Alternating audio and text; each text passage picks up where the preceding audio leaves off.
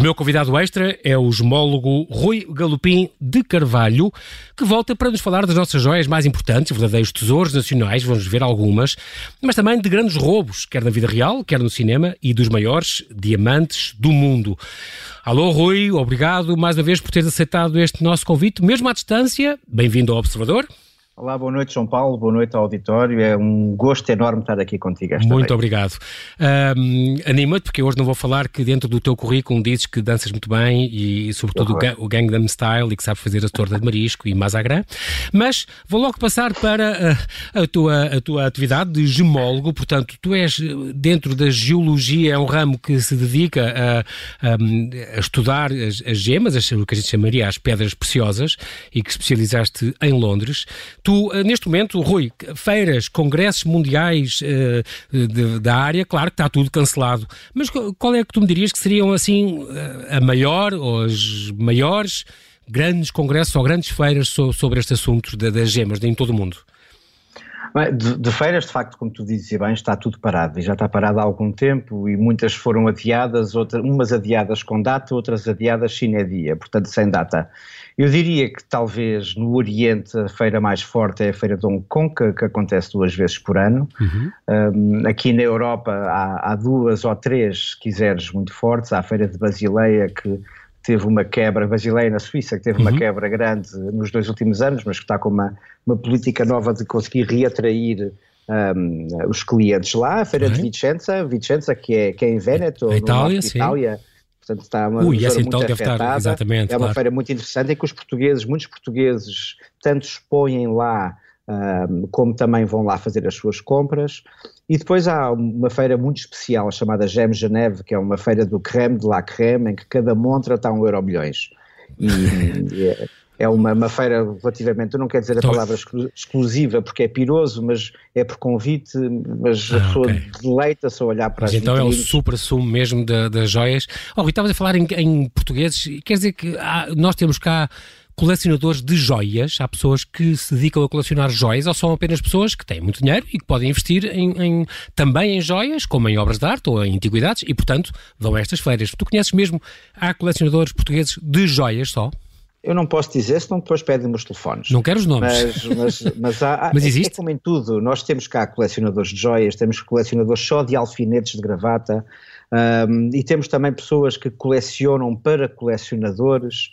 Okay. Uh, temos uma série, uma, uma, uma, série de pessoas que entendidas e que colecionam, olha, até aproveito para fazer aqui uma homenagem ao Pedro Aguiar Branco, um notável antiquário, antiquário mundial, que, que, morreu, que morreu uh, esta semana vítima de uma, de uma doença prolongada e, portanto, ele era... Tem aquele, tinha aquele antiquário uh, com o Peter Roquete ali na, na, Dom, na Dom Pedro V, era ele. Exatamente. o Arpab, exatamente. E, Aliás, que emprestavam um antiquário fabuloso, que, que emprestava uh, e emprestam muitas obras até para, para o Museu do Oriente e para as exposições, é verdade?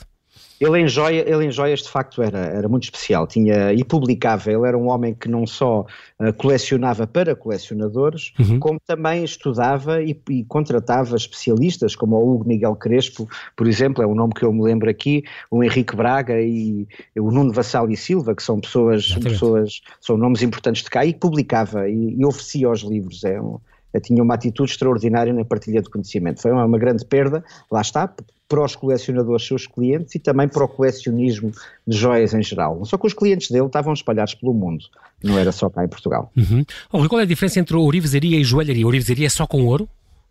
Ah, essa é uma pergunta interessante. Estaríamos aqui muito tempo e qualquer resposta que eu dê vai ser polémica. A forma como, eu, como eu vejo o assunto, uh, a joalharia é quando existe uma, uma uma marcada utilização de pedraria uhum. na orivesaria quando o trabalho de metal prevalece. E há uma razão para isso. No século XVIII, quando uh, os portugueses começaram a trazer do Brasil grandes quantidades de pedras, em especial o diamante, o conceito de joia mudou, porque se antigamente a arte da ourivesaria, do trabalho do ouro e da prata era muito manual, a, jo a joia, a peça muito ornamentada, o metal muito trabalhado, uhum. a partir do momento em que começaram a vir muitas e muitas pedras do Brasil, a profissão mais importante era, era a profissão de cravador de pedras, ou seja, o homem que colocava as pedras na joia. E o trabalho do metal ficou para segundo plano. Okay. Daí que eu costumo dizer, isto é, enfim, se calhar os especialistas, eu como sabes não sou especialista em joias, eu, quanto muito sei alguma coisa de pedras, Sobre as pedras mas, exatamente. mas normalmente o que, os, o que, os, especialistas dizem é que há essa diferença, a joalharia uh, é uma, uma, um, uma forma de arte decorativa muito ligada à cravação da pedra e, à, e ao objeto decorativo, a ourivesaria é o trabalho do metal nobre, cá também temos a palavra prataria, mas vamos englobar também a, a prataria, Sim. o silversmith dos ingleses aí. Tem muito a ver com o trabalho, com o trabalho do metal, uh, o trabalho que, que, é muito típico da nossa joalharia, por exemplo, do século XVII e princípios do século XVIII. Uhum. Tu estudaste a joalharia do Museu Nacional de Arte Antiga, por exemplo, tiveste a sorte de passar também a estudar peças do Soares Reis, do Machado Castro, em Coimbra, Sim. da Arquidiocese de Évora, da Diocese de Beja, algumas peças do Patriarcado. Portanto, és a pessoa indicada para nos dizer, uh, uh, para falar, nem que seja por alto, de algumas das peças que são verdadeiros tesouros nacionais que nós ainda temos. E eu fico sempre a, pensar nisto que é uma sorte nós ainda termos, porque com o terremoto, com, com de 755, com as invasões francesas, com a Primeira República, com, com tantos roubos, incêndios e saques, é uma sorte nós ainda termos algumas peças que são notáveis, mesmo a nível mundial. E estás a esquecer da Guerra Civil, uh, da, da, é verdade, da, 1830, da, sim. tal e qual, e, tam, e, também nos estamos a esquecer da, da crise da sucessão, quando, quando o prior do Crato, que reclamava o trono ah, e também a, a, a, Duquesa de Bragança também reclamava e o Filipe II, que era neto do Dom Duarte, também reclamava. E aí também houve muitas joias e muitas peças que, que, que terão saíram? sido, que saíram para financiar uh, a luta armada. Os e também, na, na, altura, na altura o Filipe também, quando cá chegou, enfim, foi, foi ver o que é que havia e porventura terá levado para lá o melhor. E há aquela famosa história do do céu, do céu que é aquela vestimenta rica do cavalo do Dom Sebastião, sim, sim. Que, também, que também desapareceu, enfim. Uh, as joias também têm esta coisa interessante. Muitas delas vão sendo conservadas ao longo do tempo e os museus, e em particular também as, as instituições religiosas, neste caso a Igreja Católica, recebe as peças e conserva-as, porque elas têm que se tiver um uso profano, aí tem um uso devocional e, portanto, não se mexe. Não é para se mexer, é para manter. Mas as joias são, são, são coisas vivas, os metais e as pedras que lá estão. Tem histórias, é, tem devoção, tem, tem, tem, famílias atrás, tem doadores, tem, não é? Tem, tem também que, artistas. O que eu queria dizer era outra coisa, é que uma, nós usamos hoje uma joia, porque tem a ver com o nosso tempo, com o nosso gosto e aqueles volumes, aquelas formas, aquelas pedras ficam bem a ir a um casamento ou a ir a uma festa com uma peça dessa natureza. Porventura, Sim. os nossos trinetos olham para aquilo e acham medonho e o que querem é derreter a prata, ou o ouro ou a platina e pegar nas pedras e fazer outra coisa outra mais coisa, ao, gosto, ao gosto da época. Isso mais sempre aconteceu, o que é normal. A sorte é aí, como dizes e bem, que algumas dessas peças tenham conservado. Porque o normal é não sobreviverem. No século XX é que passámos a ter um espírito colecionista e um espírito de guardar uh, para coleção artefactos com algum valor decorativo e estético, da coisa que porventura de antes não havia, à exceção de alguns casos, por exemplo, tínhamos, temos o, o famoso tesouro dos príncipes eleitores da Saxónia, que é o chamado Grünes Gewölbe, que eu não sei pronunciar melhor do que isto, em Dresden, uhum. na, na Alemanha. Esse sim, era uma, uma coleção de, de joias, Ui, joias de Estado. O, o grande roubo agora em novembro do ano, novembro passado. Foi, exatamente. Tal e Rui, qual. nós já voltamos a esse assunto. Vamos então fazer aqui uma pequena pausa só para pôr a atualidade em dia.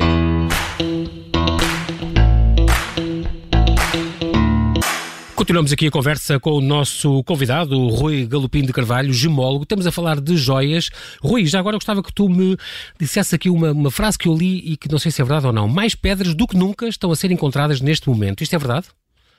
Como é que eu tenho de colocar a questão? Isto é, há, aparecem mais no mercado mais porque há muito mais minas e com muito mais gente a elaborar ou isto é mais ou menos controlado? Diamantes, não, no caso dos diamantes está a descer a produção, eh, por, por razões variadas, a produção tem vindo a descer um, paulatinamente para fazer face àquilo que são os desafios do consumo atual.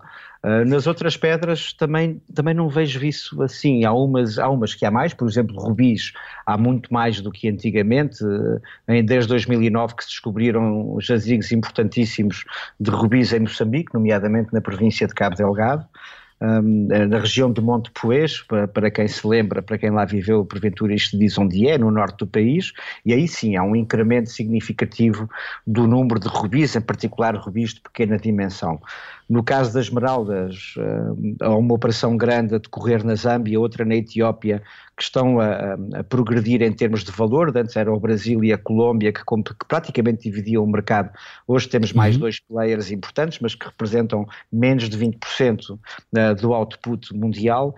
Eu não diria que está a crescer. Uh, eu acho que está, está, numas pedras cresce, noutras pedras okay. desce. Um, tem muito a ver também com, no caso do diamante, que é, que é muito controlado e está muito ligado um, a risco financeiro, que são operações há muitos anos. Claro. Um, nas pedras de cor, não, são operações pequenas, muitas vezes familiares, muitas vezes artesanais. E tu só faltava falar de safiras para termos realmente os, os, os Big Five. Tu, uhum.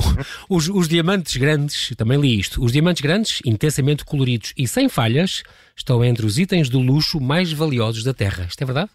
É verdadíssima. Um diamante de cor, com uma cor forte, é aquilo que em inglês diz um fancy colored diamond, ou seja, um, okay. um diamante de cor fancy. Fancy em português é fantasia, mas fica feio. É, esses, esses diamantes contêm uma cor forte, contêm uma cor evidente, quando se chama o vivid quando são vívidos Vivid de cor, color, yeah. atingem preços elevados. Vou-te dar um exemplo muito prático. Aqui há uns anos vendeu-se, uh, não sei se na Christie's Sotheby's, desculpa, não me recordo, uhum. um diamante azul cujo preço por quilate, ou seja, o preço por unidade de peso e um quilate são 200 miligramas, uhum. dizia portanto que o preço por quilate eram de, de 4 milhões de euros. Ou seja, se um grama tem 5 quilates, multiplicas 4 milhões por 5, ou dá seja, um milhões? grama daquele dá 20 milhões. Isso quer dizer... Ou seja, um quilo daquele diamante são é o, 20 milhões de euros. É o produto interno da, da, da, da Europa Ocidental. É 10% do nosso PIB. Agora não faço ideia para onde é que vai o nosso PIB, mas é cerca de 10% do Sim. PIB. E uma coisa curiosa, sabes onde é que cabe um quilo de diamantes? o volume de um quilo de diamante. É mais ou menos uma lata de cerveja daquelas normais, ah, okay. de 33 centilitros. O volume é mais Incrível. ou menos esse. Imaginemos que há um quilo desses diamantes que não há, mas punha-se aquilo, imagina um six-pack, um cinto Exato. daqueles pronto, tens 120 milhões de euros, 120 mil milhões de euros. Tens assegurada a tua vida sem problemas nenhums de dinheiro até Sim, 2801. Muito bem. Então é. Este, falaste há bocado do, deste roubo muito importante que aconteceu em, em novembro de 2019. O, o, Museu de Dresden, na Alemanha, uh, tinha este, este a chamada Abóboda Verde, não é? O Museu Histórico da Abóboda Verde, no Palácio Residencial dos Reis e dos Príncipes da Saxónia. Tinha 3 mil peças de joalharia, várias obras-primas em ouro, prata, pedras preciosas e marfim. E houve um roubo em novembro passado, portanto é um relativamente recente, um, que, onde havia, ele tinha três guarnições, uma, foram roubadas três guarnições, uma de diamantes, outra de joias e outra de diamantes em bruto, peças únicas, um, pelo que, portanto, os, os, ladrões de certeza vão ter algum problema em vendê-las, uh, mas peças, conjuntos de joias do século XVIII, uh, por sorte, um roubo que pode atingir mil milhões de euros, a gente também não tem noção do que é este dinheiro, passando os milhões já não tem noção. E, uh, inclusive, mas por sorte, cá está, falámos disto agora mesmo, o diamante verde, diz que é uma, era uma das peças mais famosas, com 41 yeah. quilates, que escapou ao assalto porque, por acaso, estava emprestada ao, ao Met, em, em Nova York. Tal e qual. Portanto, cá está. Portanto, o diamante verde, por acaso, nunca tinha visto nenhum, mas por visto existia nesta coleção e se fosse deste roubo. Tudo é o resto... verde, a cor da expressa, e se, se, Impressionante. se me permites o sportinguismo. Sim, enfim, sim, permite, é claro, claro, é sempre bem-vindo. Uh, como também é óbvio que no, no, estes roubos também são, são pasto para muitos filmes famosos e aqui lembro em especial Ocean's 8, não é? De 2018, sim. com a Anne Hathaway, Kate Blanchett, exatamente, incrível, com a Sandra Bullock e a Rihanna.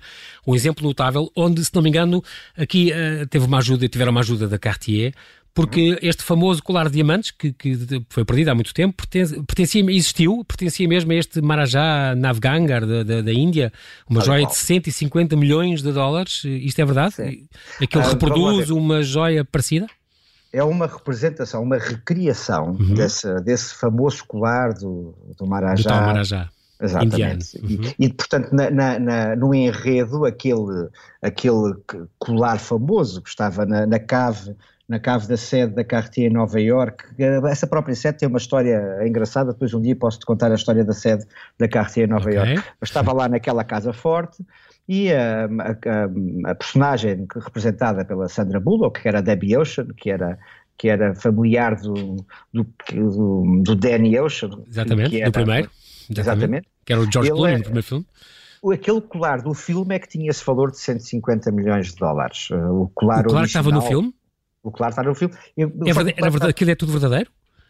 É, as pedras são sempre verdadeiras, mesmo que sejam de plástico. Agora, era feito de, era feito de metal precioso e as pedras que lá estavam não eram diamantes, eram chamadas zircónias. Okay. Zircónia, que é uma, uma pedra artificial que começou a ser feita na Rússia nos anos 70 e, portanto, uhum. tem um valor muito, muito, muito simbólico, mas Sim. as pedras foram lapidadas quase ao jeito do que seria expectável para um zóio daquela natureza, mas não requeria exatamente o original, é feito à imagem ah, do okay. original, porque a peça original também tinha, tinha pedras coloridas e este aqui não, é tudo incolor. Ok, mas portanto, estavas a dizer este, este valor dos 150 milhões uh, de dólares é o valor de quê? É, é, o valor que no filme aquele colar, que era um prop, não é? Aquele ah, que é atribuído àquele colar, está bem. Exatamente. Okay. Muito bem. Um, depois há outros filmes famosos, este de The Hutton Garden Job, portanto também sim. uma, que é baseado de 2017. Reais, sim. Exatamente, que é baseado numa história verídica que ocorreu no famoso bairro, da, no, no bairro das, de, das joalharias de Londres, em 2015. 2015 é, em que foram quatro, quatro idosos que cometeram o roubo da década para eles. Um filme extraordinário.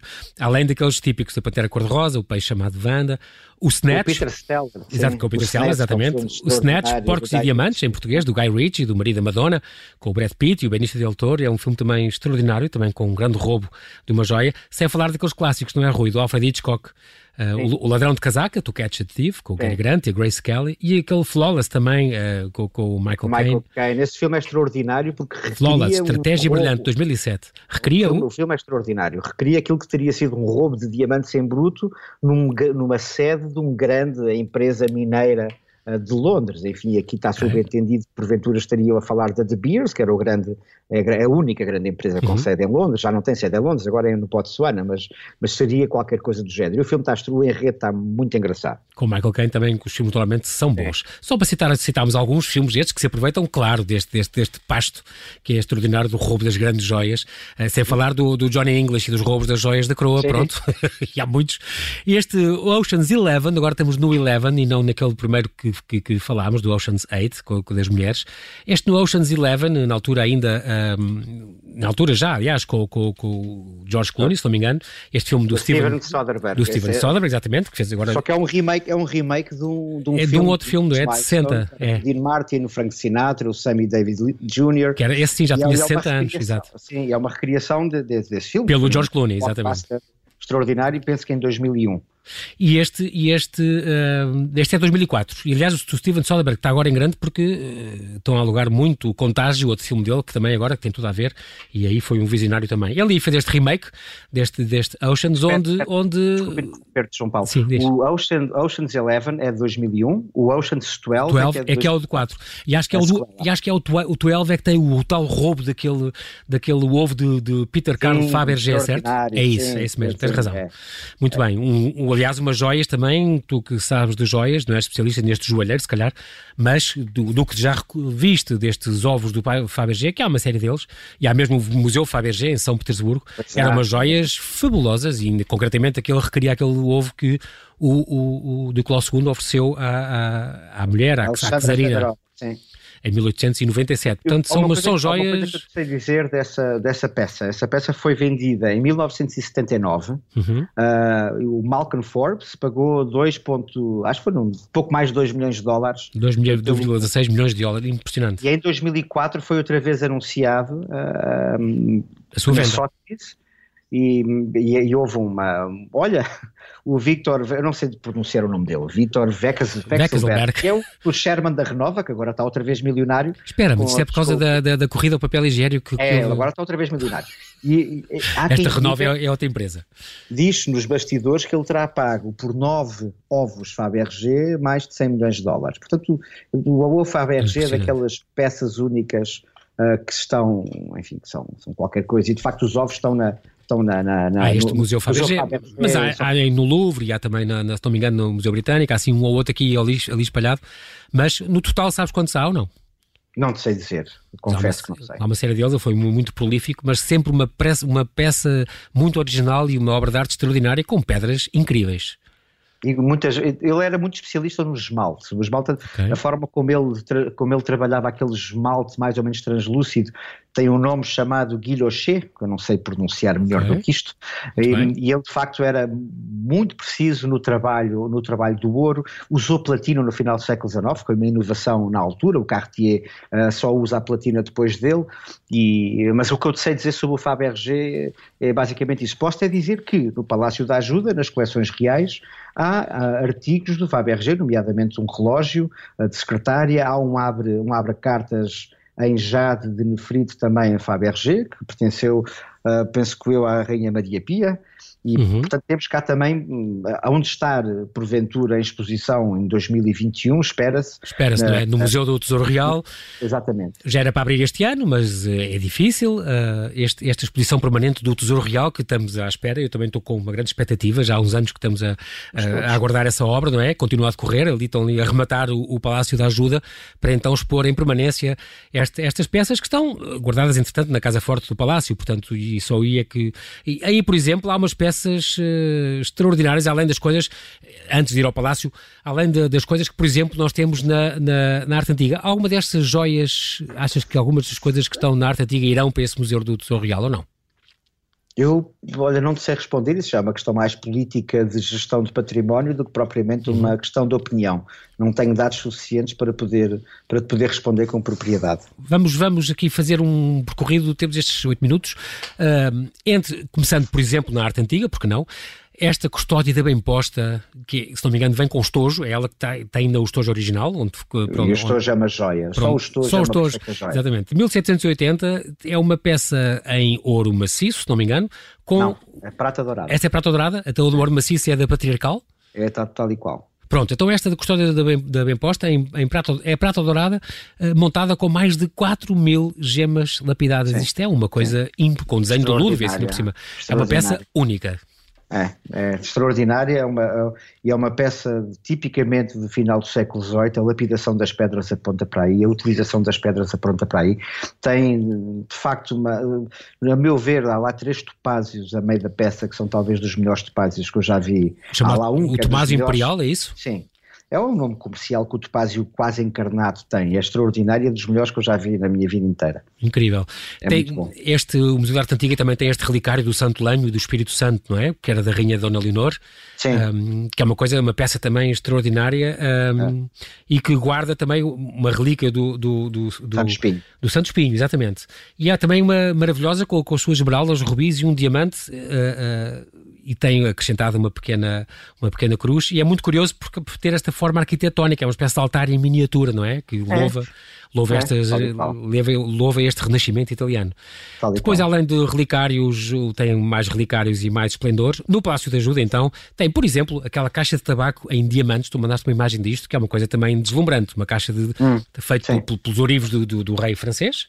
A imagem que eu te enviei saiu no Expresso, penso que há uma coisa de um ano, um ano e meio. Uhum para mostrar de facto a dimensão da caixa, era uma caixa de tabaco um, e está toda, foi feita pelo Orives do, do, rei de França, com o ouro muito bem trabalhado, depois tem umas pequenas esmeraldas espalhadas como se fossem folhas uhum. e todos aqueles motivos vegetalistas os diamantes que lá estão, todos do Brasil, porque nós nessa altura tínhamos uma, uma relação privilegiada com a fonte dos diamantes no século XVIII, que era uhum. de facto o Brasil, e essa, nós estamos a falar de uma peça de meados do século, penso que é de 1758, mas é do, de 17, da, da década de 50 é com certeza. Sim, sim, não, não, ela chegou a Lisboa em 56, chegou a Lisboa no ano a seguir ao terremoto. É. E, Mas, por exemplo, essa peça já sofreu imensa coisa. Tiraram os diamantes e depois voltaram a restaurá-las. O, o José, é Rosa, José Rosa Júnior foi é encarregue pelo Estado para restaurar as joias da coroa e então recolocou os 28 diamantes que espantaram o mundo.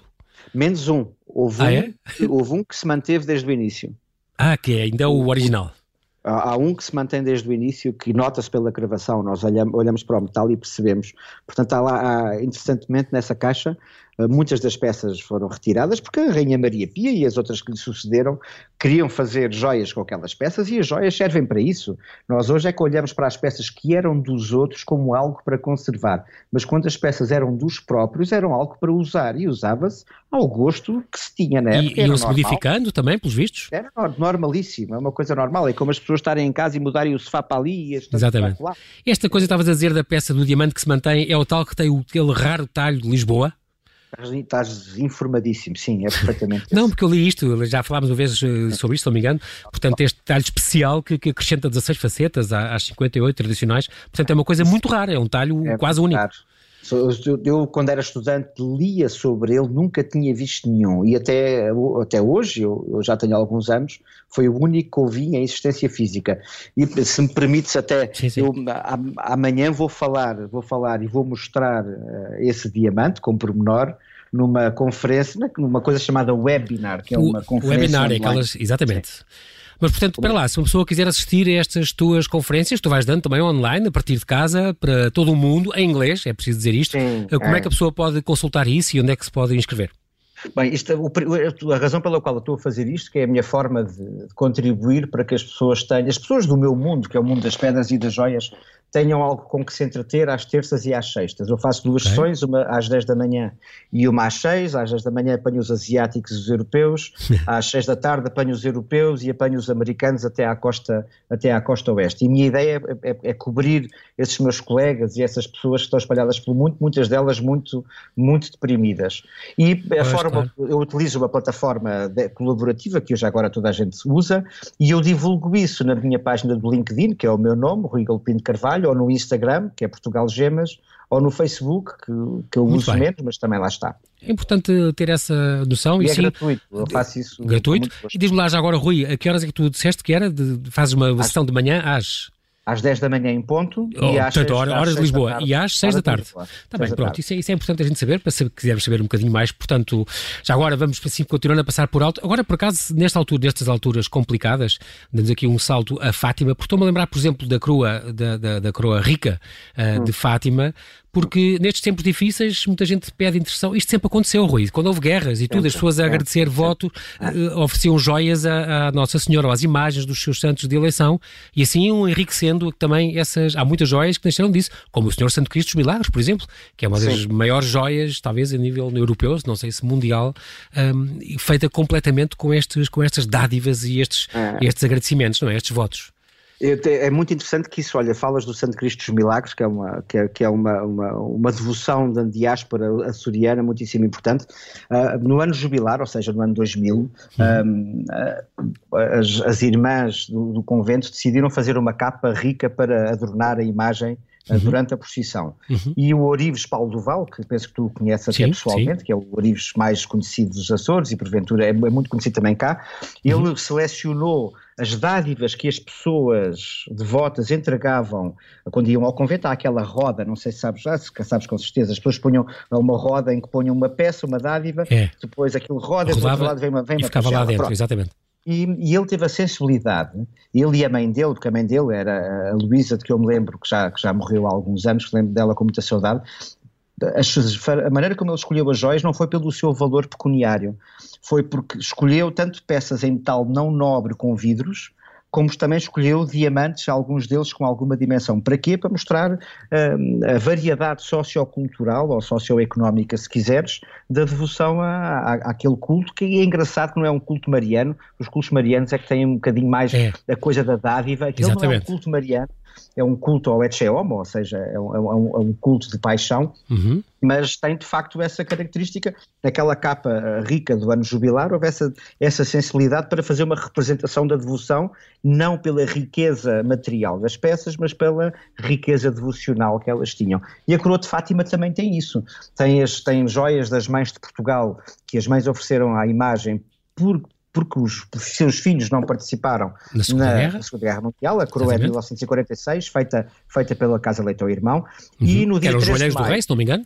Joalheiros da Casa no, Real? Exatamente. No dia 3 de maio de 81, quando o Papa João Paulo II é atingido uh, por uma bala, aquele mesmo projétil, foi Exatamente. colocado, foi, foi colocado na coroa de Fátima, neste caso não foi pela Leitão Irmão, foi, foi pela Casa Gomes da Pova de Varzim, e, e curiosamente eh, o, calibre da bala era igual à, à, à, parte interior que a bala, enfim, o projétil ficou lá, coube de, dessa maneira, e aquele projétil que não tem valor pecuniário tem um valor simbólico muito grande, portanto claro. tudo aquilo tudo aquilo é vai, um vai enriquecer, exatamente, vai enriquecer as joias e assim vamos construindo também estes tesouros Rui, nós estamos agendados uh, para o mês voltas para continuar a falar de tesouros, porque ainda há muita coisa para falar e coisas boas. E quero-te agradecer sempre esta conversa, que é sempre brilhante, não é? Gosto muito, gosto muito. Infelizmente não temos tempo para mais. Resta-me agradecer-te, Rui, por estes tempos complicados de confinamento e isolamento. Eu sei que estás com os teus três filhos.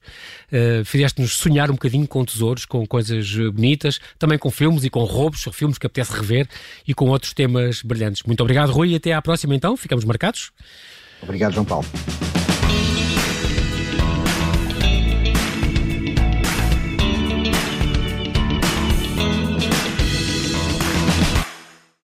Obrigada por ter ouvido este podcast. Se gostou, pode subscrevê-lo, pode partilhá-lo e também pode ouvir a Rádio Observador online em 98.7 em Lisboa e em 98.4 no Porto.